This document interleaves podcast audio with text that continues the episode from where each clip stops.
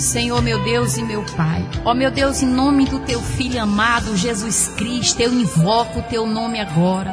Em prol dessa pessoa, meu Pai, que está ouvindo esses louvores, que aonde a tua palavra for plantada através, meu Pai, desses louvores, que possa tocar nesses corações. Ó meu Pai, venha curar, venha libertar, venha transformar, livre essas pessoas de toda a cilada do mal.